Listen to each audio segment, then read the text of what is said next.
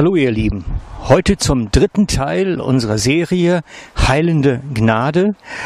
Ähm, geht es darum, da hört das schon ein bisschen im Hintergrund, wisst ihr? Ich hoffe, man kann es jedenfalls hören, das Rauschen des Wassers. Es geht darum, wie man Schiffbruch im Glauben erleidet, wie das funktioniert und was das mit unserem Gnadenlauf zu tun hat.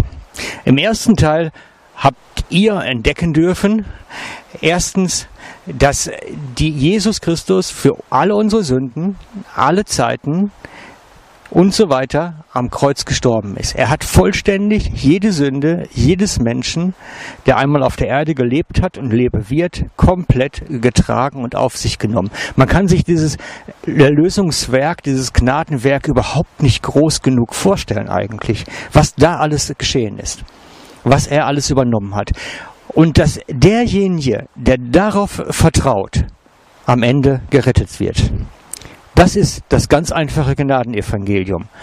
Im zweiten Teil haben wir entdecken dürfen, wie es sich mit unserer Sünde heute verhält, dass das Gesetz gar keine Relevanz mehr hat und der Heilige Geist uns letztlich leiten möchte und uns schützen möchte, uns auf dem Weg der Gnade führen möchte.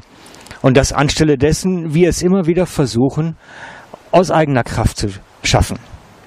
Im dritten Teil geht es darum, wie das sich mit dem Schiffbruch im Glauben eigentlich verhält.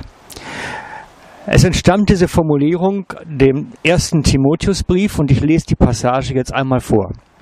Das ist 1. Timotheus Kapitel 1, Vers 18 bis 20. So sieht also der Auftrag aus, den ich dir anvertraue, Timotheus, mein lieber Sohn. Er stimmt mit den prophetischen Aussagen überein, die seinerzeit über dich gemacht wurden. Gestärkt durch diese Zusagen solltest du den guten Kampf kämpfen, in den du am Glauben festhältst und die ein reines Gewissen bewahrst. Das ist eine wichtige Stelle. Er soll sich ein reines Gewissen bewahren. Einige haben ihr Gewissen zum Schweigen gebracht und haben dadurch in ihrem Glauben Schiffbruch erlitten. Zu ihnen gehören Humenius und Alexander, die ich dem Satan ausgeliefert habe. Dieses harte Vorgehen soll sie dazu erziehen, nicht länger Dinge zu lehren und zu tun, die Gottes Ehre antasten. Es geht heute im dritten Teil um unser Gewissen. Also ein inneres Organ, was kein CT und kein Röntgenapparat finden kann in uns, was aber eine ganz wichtige Bedeutung hat. Denn das Gewissen redet in uns und spricht in uns. Es überführt uns da, wo wir sündigen, wo wir Dinge tun, die Gott nicht möchte. Das Gewissen redet in uns. Und das Gewissen in uns bewirkt, dass wir danach darauf reagieren. Im gesunden Fall ist es so, dass wenn das Gewissen sich meldet, wir sagen dürfen, Danke, Jesus, dass du diese Sünde für mich getragen hast. Danke, dass du mich angenommen hast und vor dem Vater vollständig recht hinstellen wirst. Wir sind vollständig gerecht vor Gott durch Jesus. Und wir dürfen im Gebet ihm danken dafür, obwohl wir gesündigt haben und gefallen sind. Im ungünstigen Fall verhält es sich anders. Man kann das Gewissen zum Schweigen bringen. Man kann es nämlich komplett ignorieren. Und das ist eine ganz schlechte Geschichte. Wenn man anfängt, das Gewissen zu ignorieren, wird es immer leiser, immer leiser und immer leiser. Und irgendwann werden wir vergessen haben, was Jesus für uns getan hat, weil wir gar nicht mehr darauf reagieren. Das Gewissen erzieht uns dazu, dankbar zu sein für das, was Jesus am Kreuz getan hat. Das ist eine ganz wichtige Schutzfunktion des Gewissens.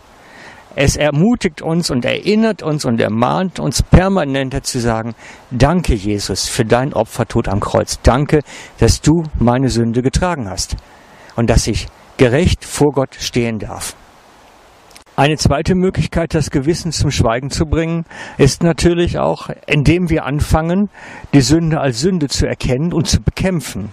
Indem wir anfangen, uns anzustrengen, uns zu bemühen und darum zu ringen, dass wir wieder gerechter werden, uns bemühen, heiliger zu werden, uns bemühen, sündloser zu werden. Nur unsere eigenen Anstrengungen führen dazu, dass wir anfangen, uns selbst zu verbessern. Das Ganze wird eine Do-it-yourself-Religion. Wir werden einfach nur religiös werden. Wir sind nicht mehr von Jesu Erlösungswerk abhängig dann, sondern davon, was wir selber bewirken. Wir sind abhängig davon, dass wir selber uns um Sündlosigkeit bemühen und nicht mehr dafür, dass Jesus es getragen hat. Auch dieser Weg führt dazu, dass unser Gewissen ruhiger wird und ruhiger wird und ruhiger wird und wir letztlich großen Schaden nehmen im Glauben. Letztlich bekommt Christus durch ein abgestumpftes Gewissen gar keine Ehre mehr für sein Erlösungswerk am Kreuz. So ist es ja in dem Bibeltext geschrieben. Lesen wir noch einmal gerade. Sie sollen nicht länger Dinge lehren und zu tun, die Gottes Ehre antasten.